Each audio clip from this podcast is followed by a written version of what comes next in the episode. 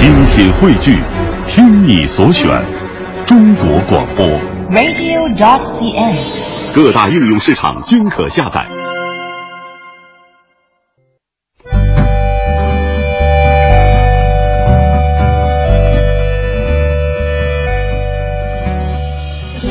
讲述看不见的心灵故事，记录几代人的情感春秋。周一至周五二十一点，我们和您一起重温那些年。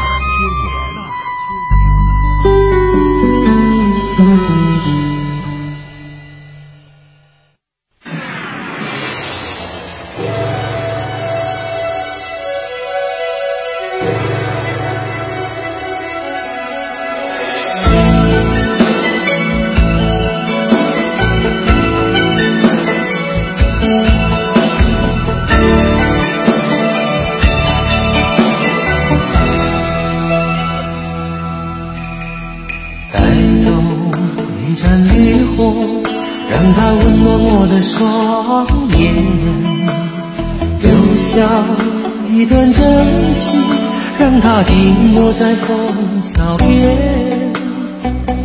无助的我，已经疏远了那份情感，许多年后却发觉，又回到你面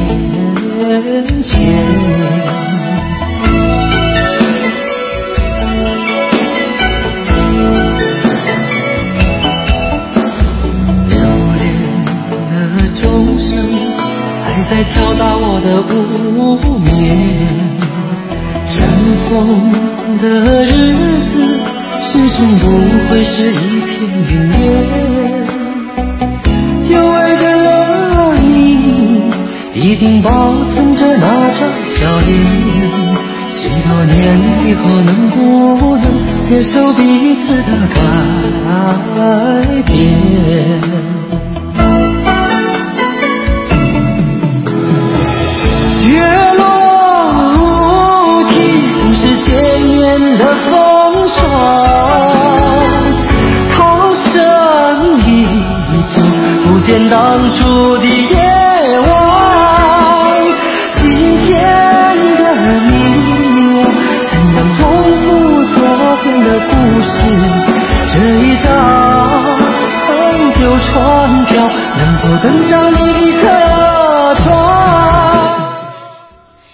些年，记录中国人的情感春秋。大家好，我是小婷。大家好，我是林瑞。从这个星期开始呢，我们重启了怀念八十年的系列节目。昨天聊到了大家印象非常深刻的筒子楼，说到了走廊、厨房、公共卫生间，都勾起了大家很多很多的回忆。于是就有听众问了，说：“小婷姐，你讲的那么栩栩如生，敢问您贵庚啊？”女神，我发现 有我在，你这个年龄就绝对保守不了了。没关系，我的年龄早已经不成为一个秘密了。呃，节目当中我是属于七零后，林瑞属于八零后啊。呃，那对于我们要讲的这个怀念八十年代来说呢，呃，我们两个都算是对于这个八十年代有一种童年的这种记忆的美好。谢谢你挺客气，基本聊的都是我不知道的事儿。我也把你当一个孩子看，我是大孩子，你是小孩子哈。但今天呢，我们节目当中应该算是三代同堂。嗯如果用这个七零后、八零后这么来，呃，来这样的一个去规划的话，嗯我们今天的两位嘉宾都是这个六零后啊，呃，聊一聊今天的这个内容，都是他们非常熟悉的。先来介绍一下两位嘉宾，呃，一位是清华大学中文系教授张春兰老师，张老师你好，啊，张美兰老师，啊，你好，呃，各位听众大家好。哎另外一位是北京必可测科技股份有限公司董事长何立荣先生，何老师你好。大家好，我是何立荣。嗯，呃，昨天是跟大家聊的是筒子楼啊，呃，昨天何老师没在，但是今天在节目之前呢，何老师也简单讲了讲他这个筒子楼的这个经历哈，更丰富，因为他是筒子楼的楼长。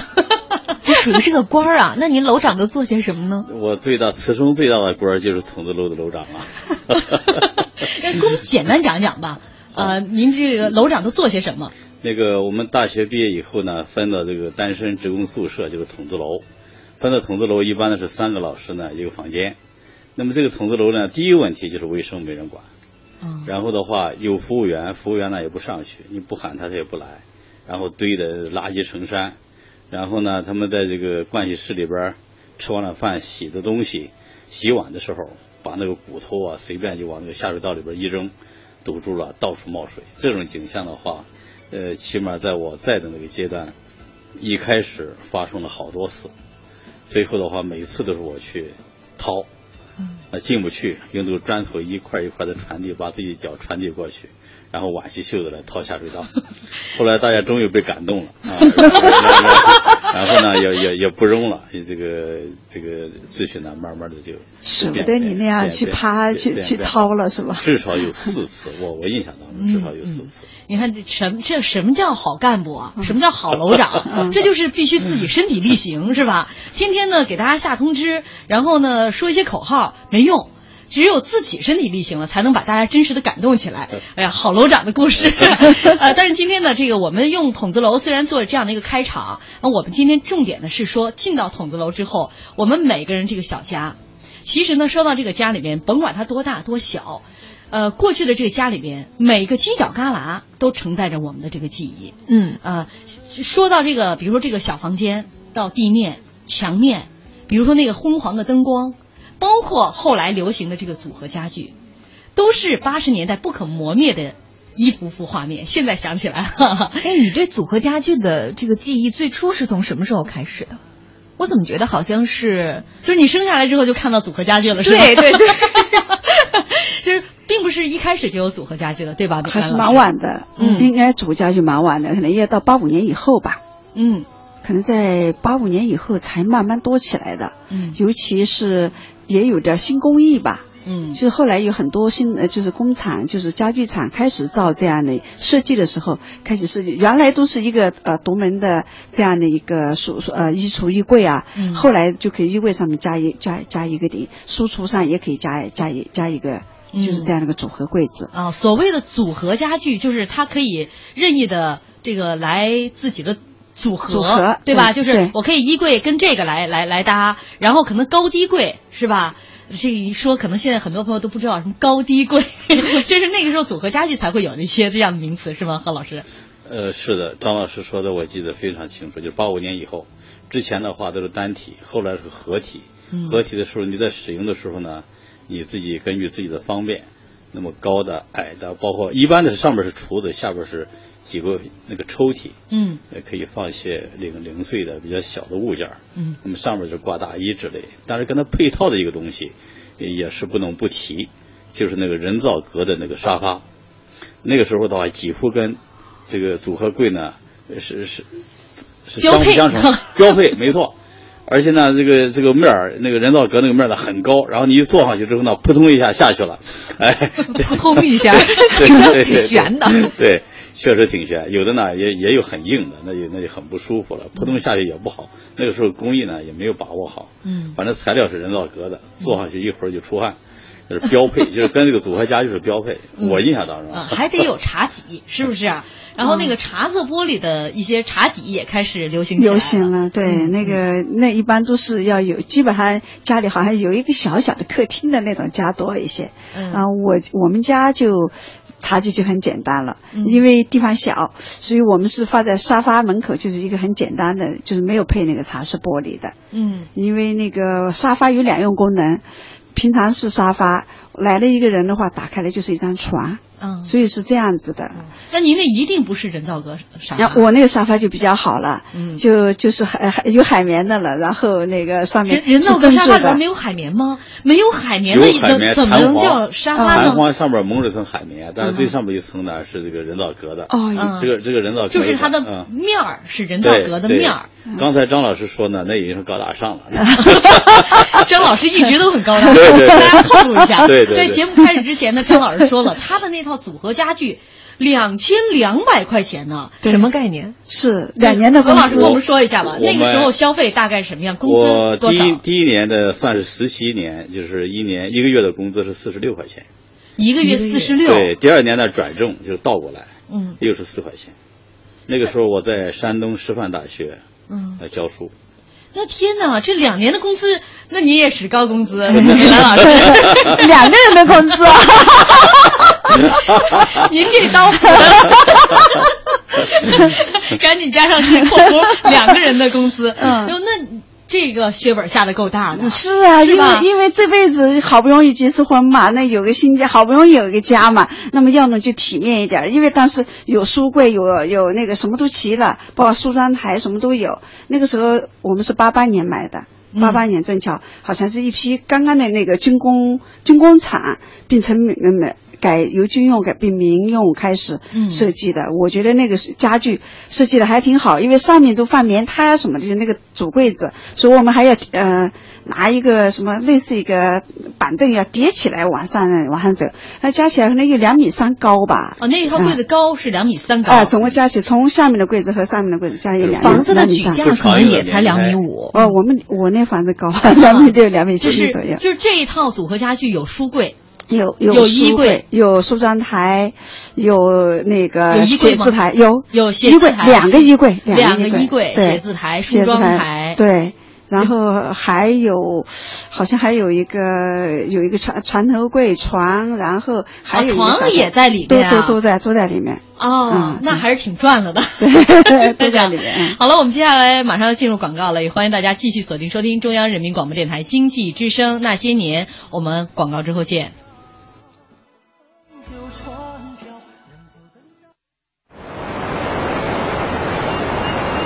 这是一首豪放的歌，大河奔流，波澜壮阔，百折不挠，不畏阻隔。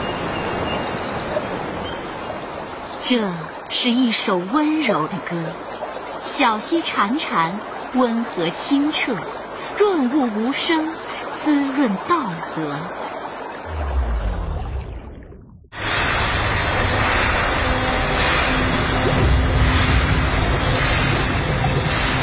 一天，悠扬的歌声变得暗哑干涩，曾经的清澈改变了颜色。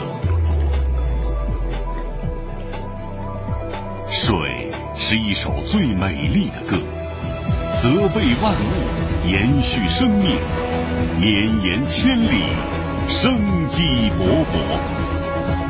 保护我们的大江大河，不要让这美丽打折。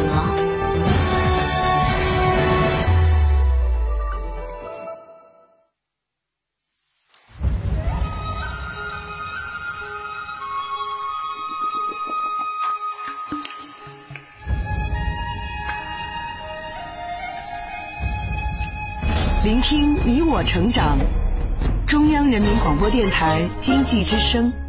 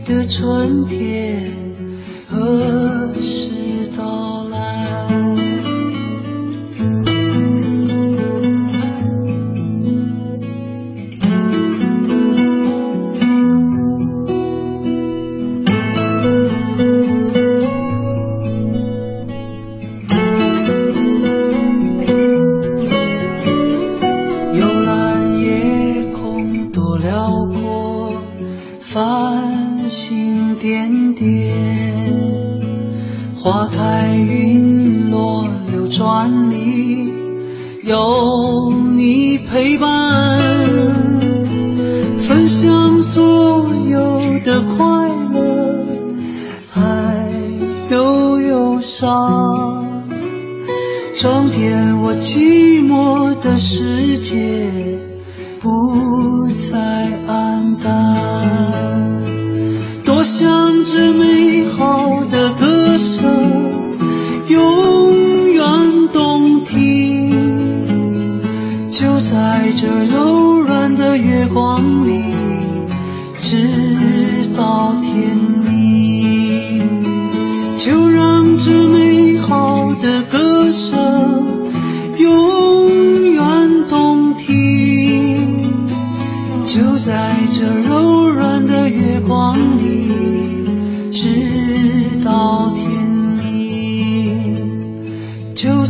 这柔软的月光里，直到天明。欢迎大家继续锁定收听中央人民广播电台经济之声《那些年》，本周《那些年》我们重启怀念八十年代系列。今天晚上我们一起啊走进筒子楼里面，来回忆一下我们八十年代那样一个简陋而又温暖的家。呃，也欢迎大家在新浪微博检索“经济之声那些年”或者艾特主持人小婷艾特 DJ 林睿。你也可以在我们的微信公众平台来寻找我们的账号，那就是 CNR 加上那些年的全拼。一起来回忆一下八十年代我们的这样的一个小家。呃，刚刚是说到这家里的组合家具啊，美兰老师家里边这个挺土豪的，那时候 两千两百块钱买的这个组合家具，有床，有这个床头柜，有书柜，有衣柜，有梳妆台。是吧？还有写字台，还有写字台。嗯，就您那小二十平米的家里边，可真不少装。那这个家具现在已经听起来挺高大上的。我们知道八十年代买很多东西都需要票的，那这些买这些东西的时候需要票吗？这时候还不要票。嗯，好像要票的那样可能是更好的，就是那种实木家具。您那还不够好啊！这个和老师一比，他四年工资都进去了。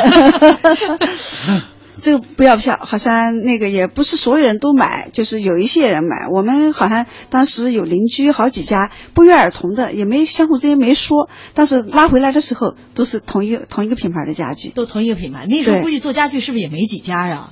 确实没几家。嗯嗯，那是不是大家都？我是觉得筒子楼就有这一点。我们昨天还说到了互相攀比心理，看到谁家可能有这个，呃，今天买这个组合家具了。明天买音响了啊，这个可能都会激发起大家购买的欲望来。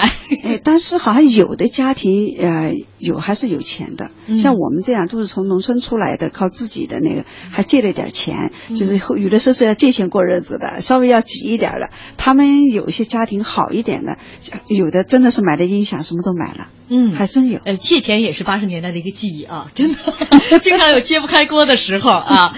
呃，刚刚美兰老师说了他的这个组合家具。呃，何老师，呃，您对于组合家具的印象？呃，组合家具对我来说的话，那是高大上的东西，因为那个时候看到邻居家买了，人家买了这一套的话，那时候那个质量很次，都是那种木粉板，上面刷层漆，就那种很烂的东西。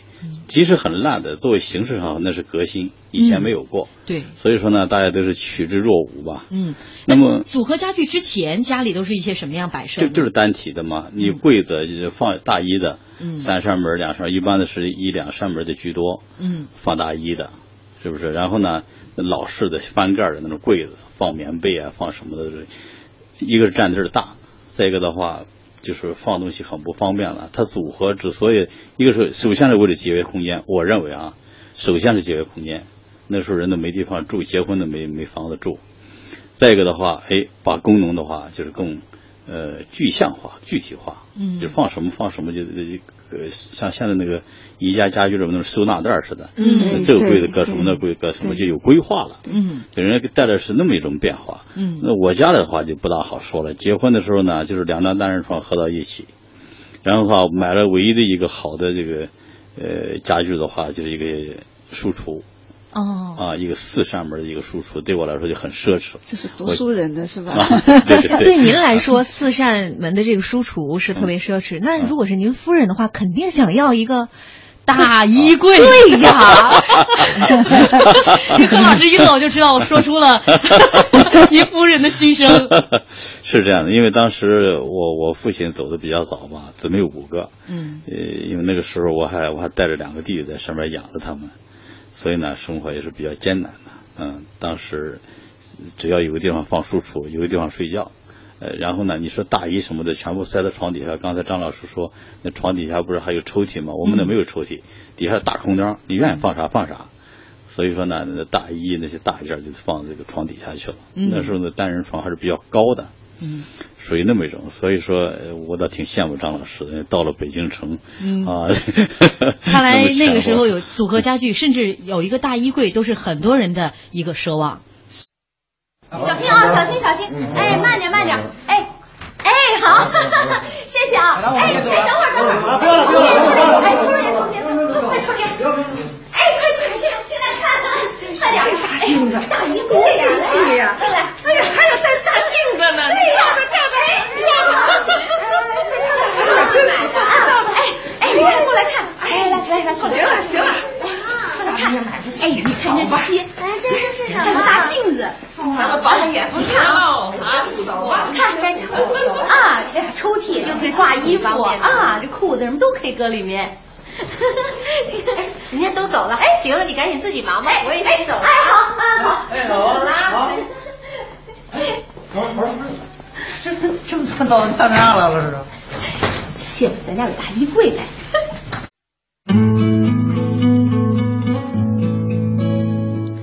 刚刚那一小段录音就是电视剧当中的一个小情景啊，就是一家买了大衣柜，其他邻里都来看热闹。啊，那个女主人的兴奋已经溢于言表了。那其实呢，就是让大家来来看一看。然后他先生回来问他，怎么那么多人到咱们家呀？嗨，羡慕咱家有大衣柜呗。那个时候是这样的一种状况吗？呃，我们呃当时看到哪家呃搬进来了，我们都会去看的，看家具，主要也是看家具，跟各家的特点不一样，也会商量商量的，是一样的，会有这种心情。嗯嗯，呃，何老师刚才说了，自己当时这个像样的家具，首先是一个书橱，对，一个啊书橱，然后这个床呢，两两张单人床拼到一起就可以了。其实像美兰老师，你买那床应该已经算是很高级了，是吧？对呃里边还有带有储藏功能的。对那我印象当中，很多八十年代这个床很简易，一个床头加一个床尾，中间搭上一块大板儿。再一小板儿就是单人床，搭一大板儿那就是双人床，就是那个看你那个床头究竟是双人的床头还是单人的床头了，就是这么一简单的一个床。啊，到后来吧，又有这个，当然那时候都木板床啊，嗯再到后来有这个席梦思了。那席梦思之前还有那种就是绷的那种棕的绷子，对，就是那种床。我的席梦思就是一面是中绷子。倒过来一面是席梦思，是两层的。夏天用中绷子，你太天高大上了，太高大上。你那是私人定制吗？那个代表年轻一代问一下，棕绷子是什么？中绷子就是那个也是就是那个木框子，然后用中绳把它绷起来的。哦这，样的话，它是夏天我们觉得它比较透气啊是吧？但也有缺点的，也有缺点。它如果是绷得紧的话就好，绷得松的话，它往下往下塌的，嗯就会就堆到中间去了。所以呢，一般来讲的话，我们就用了两面，因为冬天就是席梦思，夏天是中蹦子。嗯，这样还有一个坏处就是，你你必须上面多铺两层被，要不然就是小龙女睡在绳上的感觉。对对对对，对于那个那个床呢，我就印象很深。都后来有人家买席梦思了。就特别的羡慕你能坐到那个软床上了，因为我都觉得我一直就就好像在上大学之前我就没有睡过这种席梦思，我们家一直就是床板上，然后我妈会铺好多层的褥子，嗯。就那那个自己缝的嘛，套那个棉花，所以呢，每到这个呃春天呀，然后就开始重新再弹棉花，把那个网套重新弄一弄，然后把那就铺的这个褥子，就是这这这个好到现直到现在吧，你现在可能已经不习惯木板床，反而睡不惯了啊。但是好像曾经八十年代都是这种板床，何老师应该印象很深。板床，板床，嗯确实是板床。结婚也是板，两张单人床嘛，在学校里边不是都是单人床嘛，单身职工宿舍，嗯就把那两张床合到一起，嗯，都是板的。都是板的。那我是八十年代末，可能正巧都是遇到这种新树来了，正巧都遇上。美兰老师，您就是永远记住那美好的，包括这个家具，像美兰老师，你买的是一个成品，但是那个时候很多的组合家具都是请人来做的，是吧？就是家里边的人呢，就是买木料，就是一种方式啊，就是买完木料请木匠来打家具。这是当时很常见的一个一个情况，我不知道两位家里边都有没有打过家具。我印象当中，这个组合家具呢，我几乎没有看到打的，嗯，但是有打沙发的，有打单体的家具的。嗯就组合家具一般的来说的话，就已经开始小规模的工厂化生产了。嗯也就是它可以让你出个样子，比如这一家跟那家不一样，说你看看哪一家了，就是可以，就是私人你刚才说的私人定制，嗯可以按照你说的做局部改动。嗯但是到家里来，就你备好木材，我来给你出这个木工活儿，嗯给你打家具的，呃还是比较少的，嗯，因为那要有工匠啊，对吧？他也要有工匠，还得有地方。有木匠吗？那那、啊要有工匠那时候在大学里边，我们住筒子楼，哪有地方给你做家具啊？嗯，在我们都是在楼下呀，那也也没在家里边做。你你在北京可能住四合院吧？没有，我我在西安那楼下就是那个、就是反正大院子呗。啊我们经常会有那个家里边有人打打家具的，我印象很深刻。然后我们小孩呢就会去那个木工呢会带着他那个锯啊、刨子啊，然后那个墨线盒、墨盒这些一套东西，然后。不停的在在把一个木头呢，就是比如说打那个长的木条吧，刨他要刨刨平了，然后看那个，然后独眼儿啊，咱们看一下那个 那个板儿。呃刨的是不是平？然后锯下了很多那个爆花呢，我们小孩就在底下捡，因为它只要一爆下来，那个那就像一大波浪一样的，那叫木一卷一卷木屑，相当于木屑我觉得那叫爆花儿，那叫爆花儿墨。靴子是墨靴子，对，木屑就像粉末一样。对，拉锯拉下来的那种锯末。对对锯末对啊，你的爆花是对的。爆花是一片长片儿的，一长片，卷他只要拿那个刨子一一一下去，卷到一起就是一个卷的。对你这职业术语你干过吧？我我常年蹲在那 儿，常年捡爆花儿，因为那时候小孩也没什么可玩的，就希望那个木工师傅啊能锯下一块小木头啊，我就拿一小木头就能玩半天，呃，然后拿那个爆花啊、锯末儿你都能玩儿，哎呦，那你还是有幸福的回忆的啊！对，那没得可玩儿，所以现在才能回忆。可能现在有些小孩儿，你让他自己这种手工的这种东西，他可能也回忆不出什么来。我家的桌子没舍得买，就是打的。当时是因为就是正巧我们那房子还在装修，有一点木头，那然后他就就那个师傅就帮我们打了，好像花了很便宜，四十块钱帮我们做了一下。哦，那桌子现在还在吗？没了，那个那个桌子老早没了，因为那个搬家可能就就后来就不要了，因为四十块钱的那种，嗯嗯。要后来其实我倒觉得自己打的这个家具吧，质量还挺过硬的。首先你选的都是实心实料的木材，然后呢，这个木匠师傅给你打好。因为后后来那个时期流行很多家具叫做什么三合板家具，嗯啊那过一段时间那个板儿其实会翘起来的，嗯，拱起来了，对。对吧？有这个印象吧？工艺肯定不好啊，不像现在的工艺处理的那么好啊。一受潮就开裂了。对，是对，而且钉的那个地方，就是所有接缝的地方都开始往外翘，这就是我对那个很多这个组合家具的一个印象。听出来了，基本上这个美兰老师家里边都是好东西，然后小婷姐家的这个技艺呢，不是质量不过硬的，就是天天在那捡爆花玩儿。不是我，我觉得他，我觉得他们家的是手工制作是最值钱的。好，我们马上进入广告啊，广告之后节目继续。交通银行提醒您关注央广财经评论。希望让世界充满活力，创新把一切变得简单，支持助梦想提前到来。交通银行，您的财富管理银行。北京时间二十一点三十分。报时中国经济，我是张瑞明。网络时代从员工听企业的转为员工听用户的，企业听员工的，以顺应与用户零距离、满足用户个性化需求的时代潮流。报时中国经济。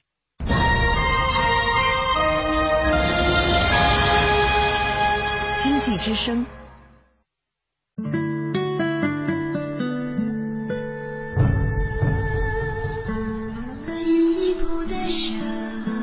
人民广播电台经济之声。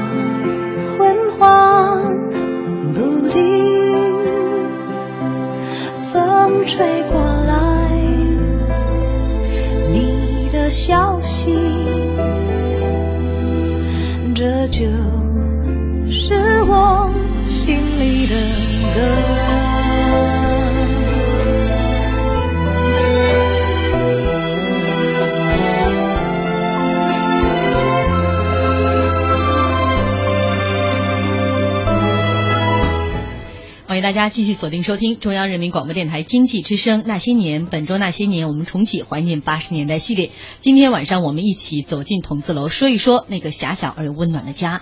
也欢迎您在新浪微博检索“经济之声那些年”或者艾特主持人小婷，艾特 DJ 林睿。您也可以在我们的微信公众平台来寻找我们的账号，那就是 CNR 加上那些年的全拼。说一说，呃，那八十年代小小的家里边的组合家具、沙发、茶几。以及每一个犄角旮旯你的记忆啊，其实微博和微信上已经有很多朋友在跟我们互动沟通了。嗯，像这位基思君，他说回想小时候家住平房，家里面没有成套家具，床就是在钢铁厂上班的爸爸用角钢和钢管自己焊的。呃，钢丝网的床面那弹性堪比席梦思。书桌是木器厂上班的舅舅亲手做的，结实耐用，现在都不舍得扔，一直在用。衣柜是爷爷奶奶传下来的老古董，还有一口不知道什么年代的大水缸，就组成了一个家。还有礁石兰花，这这说的，你要现在说，我用四个字儿哈，你看这爸爸用厂里的钢，舅舅拿厂里的木头，我知道 这也是八十年代特色。但是确实那时候很多家里都这样哈，呃，厂里边究竟有有一些什么，就是家里边你看你就赋予什么。你看我我现在在看那个贫嘴张大民的幸福生活，嗯，然后他的那个那个云芳他们一家不是都毛巾厂的吗？然后 他爸爸的他妈妈的说大裤衩子都是毛巾厂的，你上面还写着光华毛巾厂，就是呃很有那个时代的特色。对，微博上很多朋友啊都在聊这样的记忆。教师兰花说：“我的书柜和大衣柜是和父亲一起做的，大衣柜是三开门，中间有穿衣镜，全部是实木真材实料，坚固耐用，至今还在使用，成了一件老古董了。”我发现，可能那个时候，因为家里的每一个物件都饱含着大家的智慧，还有我们的这个汗水，所以我选我在想，那个时候家庭肯定特别和睦，因为家里面的。这个真的是一砖一草一花一木都是我们自己特别辛勤攒下来的这种感觉。现在可能我们去商店里面顺手就可以买来很多很多的家具，这种感觉就不复存在了。嗯，来的太轻易。你就是现在吧，就又开始流行起 DIY 来了，是吧？好多东西，你比如说宜家的，刚才呃和老师说了几次哈，说就像宜家买来的东西一样，那宜家的东西可能就有这种 DIY 的呃乐趣在里面。但是过去像打这个家具。它也是一种 DIY 啊，而且过去打家具吧，你看我们刚刚说了，有打这个这个组合家具可能比较少哈，单件家具比较多。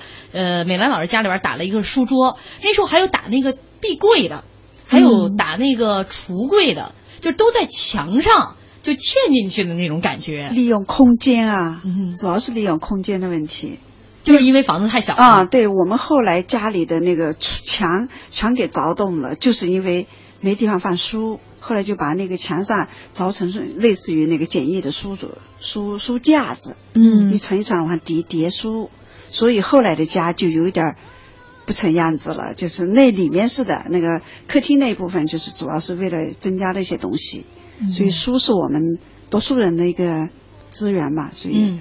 扩大那个空间，所以在墙上凿出书橱是这个样子。哦，墙上凿出一个书橱来。嗯，对。嗯我印象特别深，就是我们那一层楼，很多户家里面都会打壁橱，一开门，门上面那个位置其实就是一排的这个壁橱，这个基本上是放换季换季的衣服，就是冬天或者是被子这种不常用的大件儿放在那里面。其实那一排衣橱真的是特别的有容量，是不是用梯子也要去去拿的？在顶上。我们家举架没那么高，拿凳子就行了。踩着凳子，多数踩着凳子。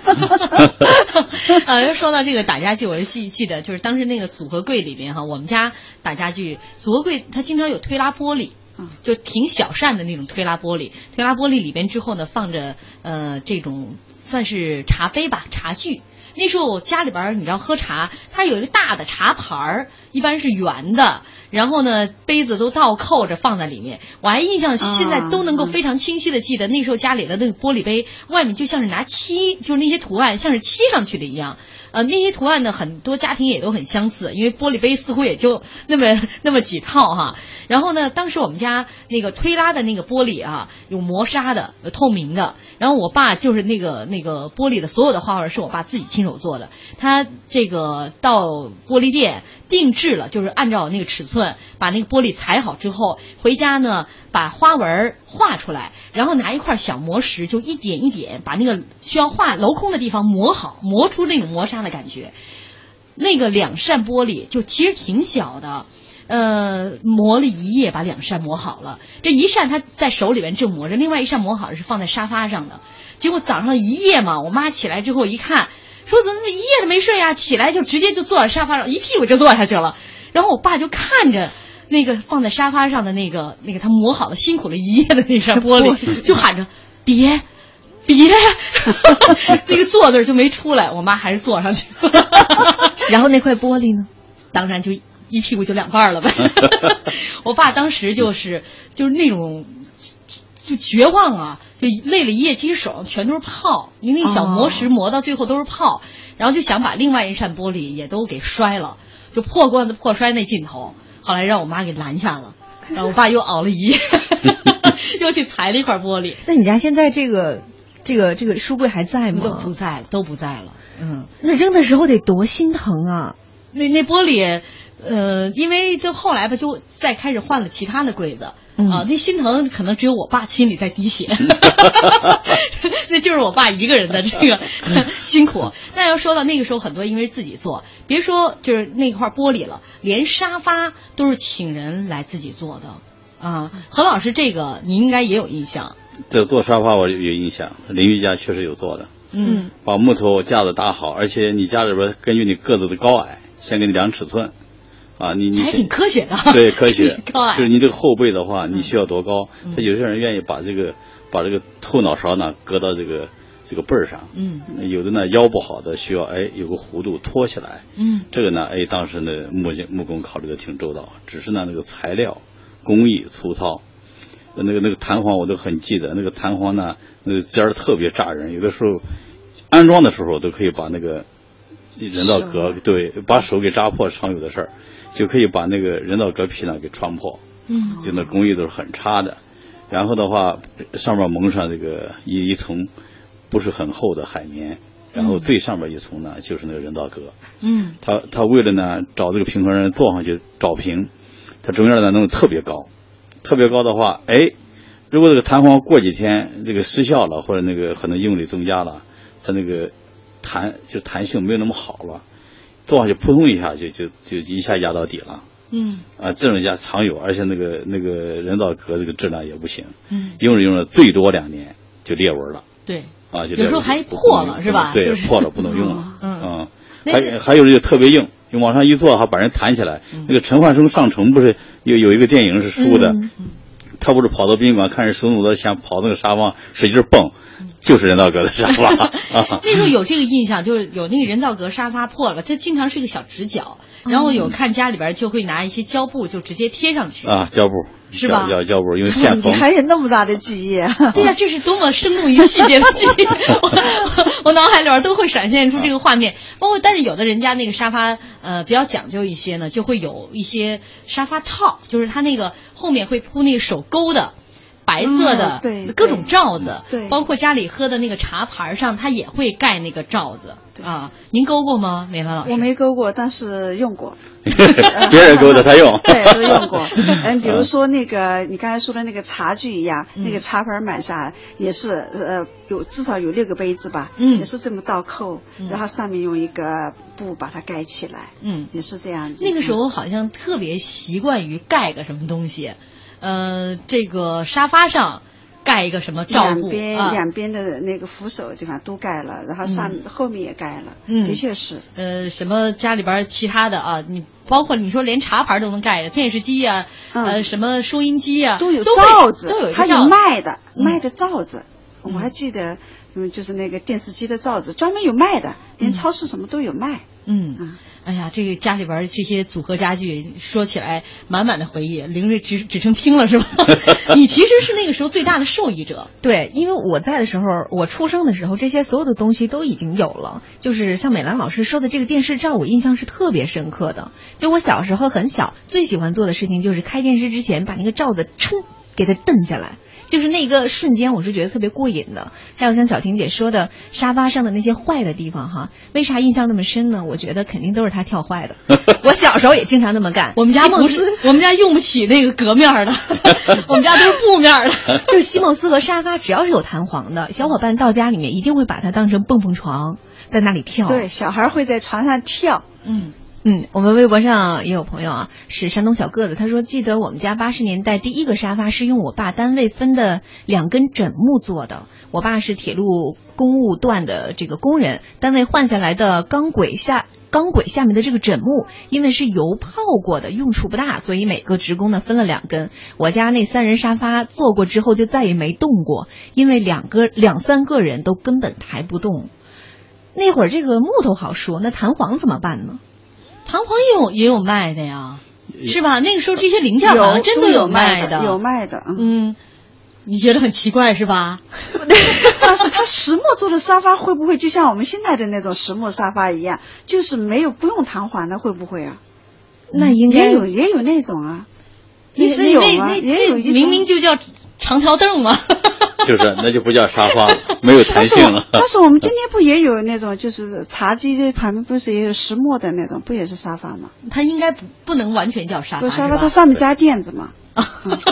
您说的又又回到了咱们传统的中式，对对，铺的石层被子。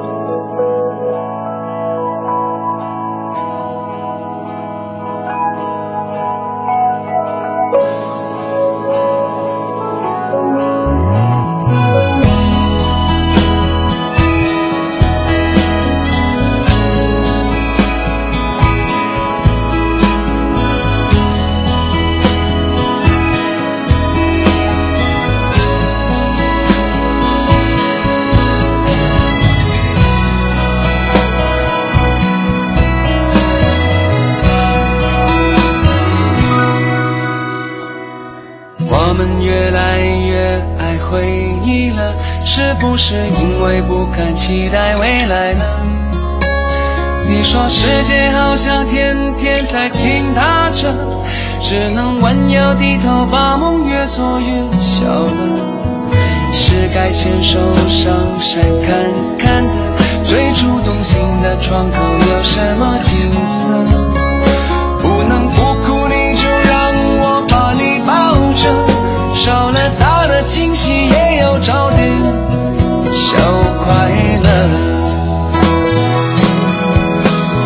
就算有些事烦恼无助，至少我们有一起吃苦的幸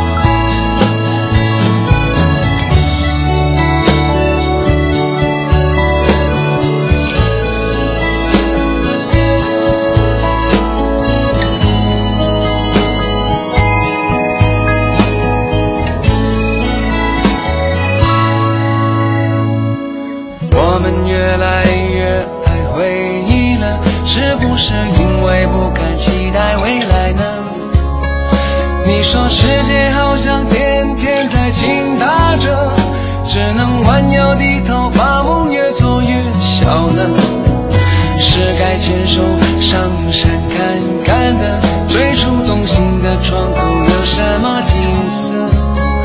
不能不哭，你就让我把你抱着，少了大的惊喜也要找点小快乐。就算有些事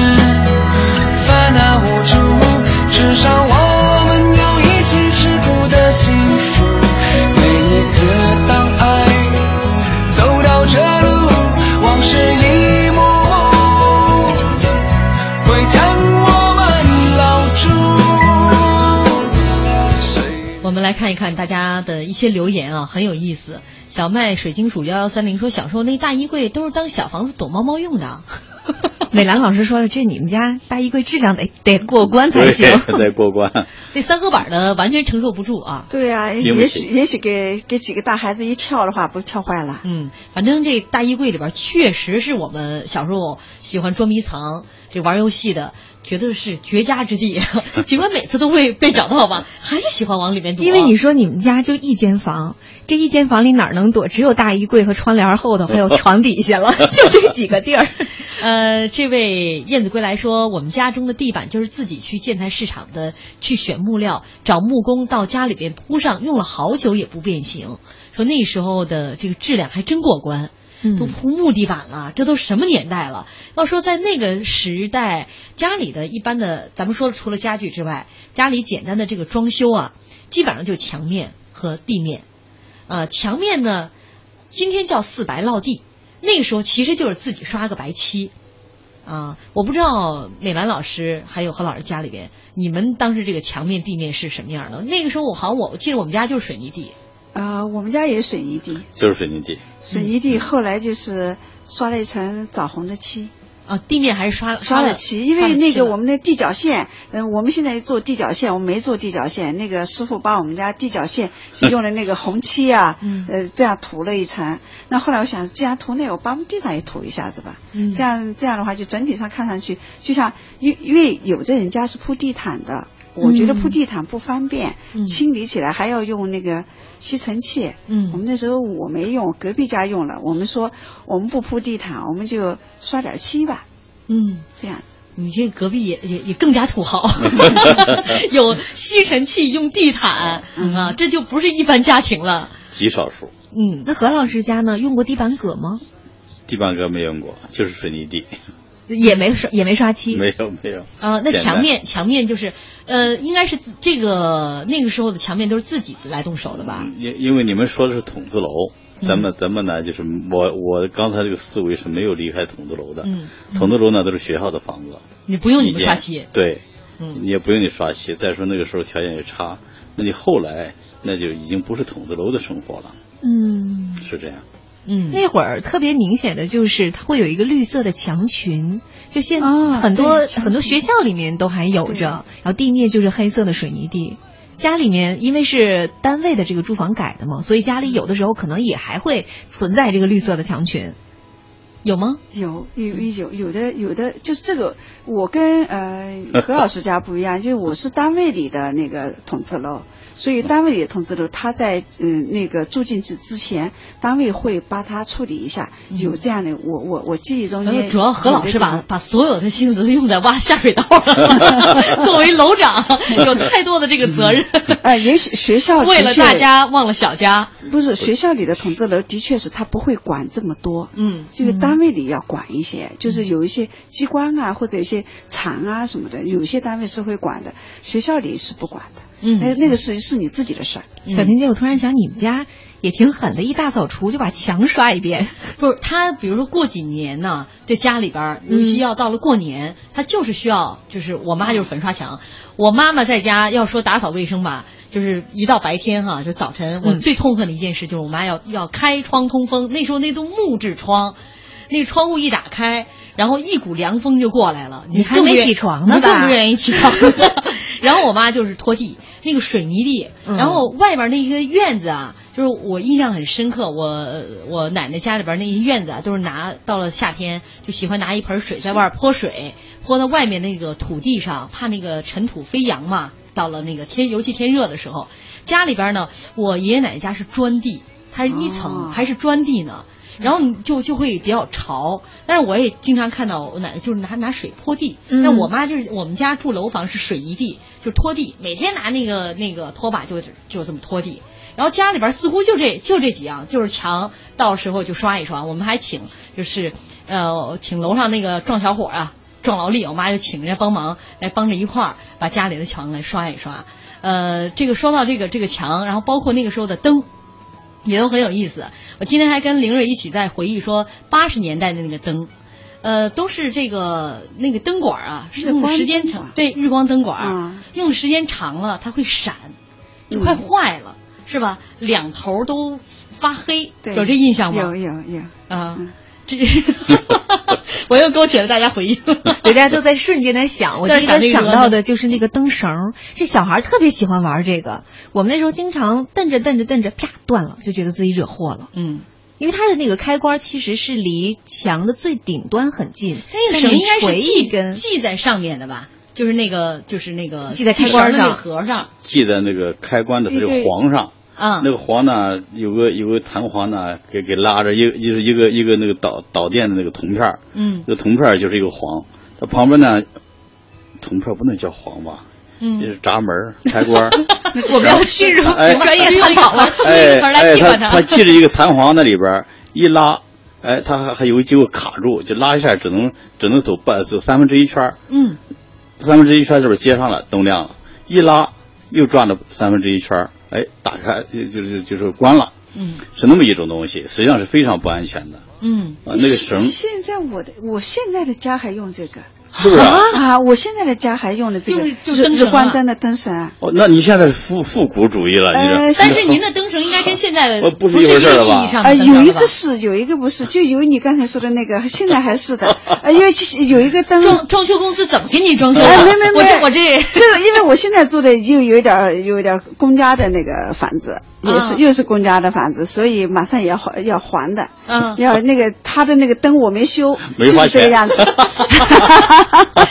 现在装修大家都不会，你看我们现在不会，对吧？用这个面板哈，都嵌在这个墙上的。呃，现在尤其现在可能小朋友根本不知道过去会曾经有过这样的一种形式。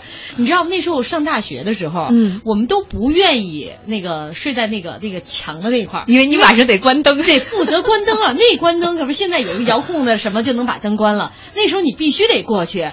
把那个灯绳给拉了。我现在的书房就是这样，我的那个女儿的那个房间也是这样，其他的是那个暗的，就这两个房间是这样拉绳的，经常绳会拉断，真的是。我现在因为不想拉上，就是拿个梯子，到开的时候上去关，到关的时候上去关，这样子，以我能理解。你每天运动量够大的。我经常就是小的时候，就我们三个姐妹上床一睡觉。然后就会谁最后一个上床，谁负责关灯。你想那灯绳哪在你手边啊？关完之后你就得摸黑，就走这两步路。其实吧也吃不了什么亏，但是就见不得别人占那两步便宜。三个姐妹经常为这个，就谁去关灯就要纠缠一番。其实都是我们的惰性，慢慢的助推了这个市场的一些高科技的发明。现在的这个面板都是在床头了，这个其实两条线路控制着同一盏顶灯。嗯，对。呃，现在又有新的技术出来了，嗯，就是声控，不是仅仅是喊一嗓子，嗯，是叫着哪个灯关，哪个灯就关。哇，那我还我还以为必须是谁的声音关的。叫不没错，语音识别。哦，语音识别，客厅灯对，现在智能家居，你看智能家居就是这样的。我让一号灯，比如说我那个房间，嗯，你你的主卧室一号灯，一号灯关，哎，它就关了，哎，别的灯不会关。你现在呢，光是声控的话，你一有声音就全关，一有声音全开，现在不了，语音识别。太神奇了哈，科技的力量。啊，就刚才你说的，由于懒惰和需要，嗯，催催生了或者说是，呃。促成了这个发明创造的诞生，所以看一看我们现在的这个家和这个几十年前这么一比啊，呃，确实是改天换地的一个感觉。我也想，那过去的那那张这个大板床，它除了简陋之外呢，呃，甚至是就是我们三个姐妹小的时候是大家这这样打着通铺睡啊。嗯，你睡那头，我睡这头。慢慢大了，这张床已经不够我们睡了，我们只好反过来，大家头都冲一个方向，脚都冲床外面。然后那个床脚都伸到外边之后呢，我爸会在下面又又加一个板子，用一个荷叶给它连上。白天就把那个荷叶一打开，那个板子就垂下来。然后晚上睡觉的时候呢，荷叶打开那个那个板子，再用凳子给它一垫，这样的话白天也不增加空间。所以那个时候，尽管这个没办法吧，但是大家总能在这个没有这个没钱的情况下，想出各种各样的可能来解决困难。那你的父亲也好厉害，很厉害，很厉害。我爸还能磨玻璃呢。对呀、不是农工小将，属于属于 啊，农工小将。好，我们再来看看大家的一些留言。今天节目就要结束了啊。嗯嗯，我看一下啊，微博上很多朋友都在说自己的回忆，有一个在挤兑你的说：“小婷你可真够笨的，你把绳子系长点不就好了吗？”说你当年非要下地去拉绳子，这个其实没办法。不是他说的不对，那个那个角度的话，如果你偏了，拉拉就断了，断了。对对，断了。它那个那个开关的盒呢是个电木的，它个它那个边缘呢，它不是个圆润的，它是个很尖锐的，嗯，你拉拉就断了。嗯，瞧瞧啊，这一看都没有经过那个年代，没错没错，都不用我说话，嘉宾就来反驳了。呃，这个还有工作态度说，我来说吧，床罩有吗？啊，那时候有都要铺床罩的。那时候床罩还有飞边的，上面都是用刺绣刺上去的花儿。我的印象当中，我还有，我还留着。我们有一位听众朋友说您了，说这个美兰老师当年的土豪老师现在就落伍了，竟然家里还有在用这个灯绳呢。浩乎平沙无垠说，绿色蔷薇围起温馨满屋，水泥地面像敞开的怀抱，坦荡而粗朴。人造革的沙发组合家具带领人们向希望迈步。走过悠悠岁月，生活早就已经天翻地覆，我们是否还愿意寻找来时的路？没关系，跟着我们那些年一起寻找来时的路。今天非常感谢两位嘉宾，也感谢大家收听，我们明天再见，明天见。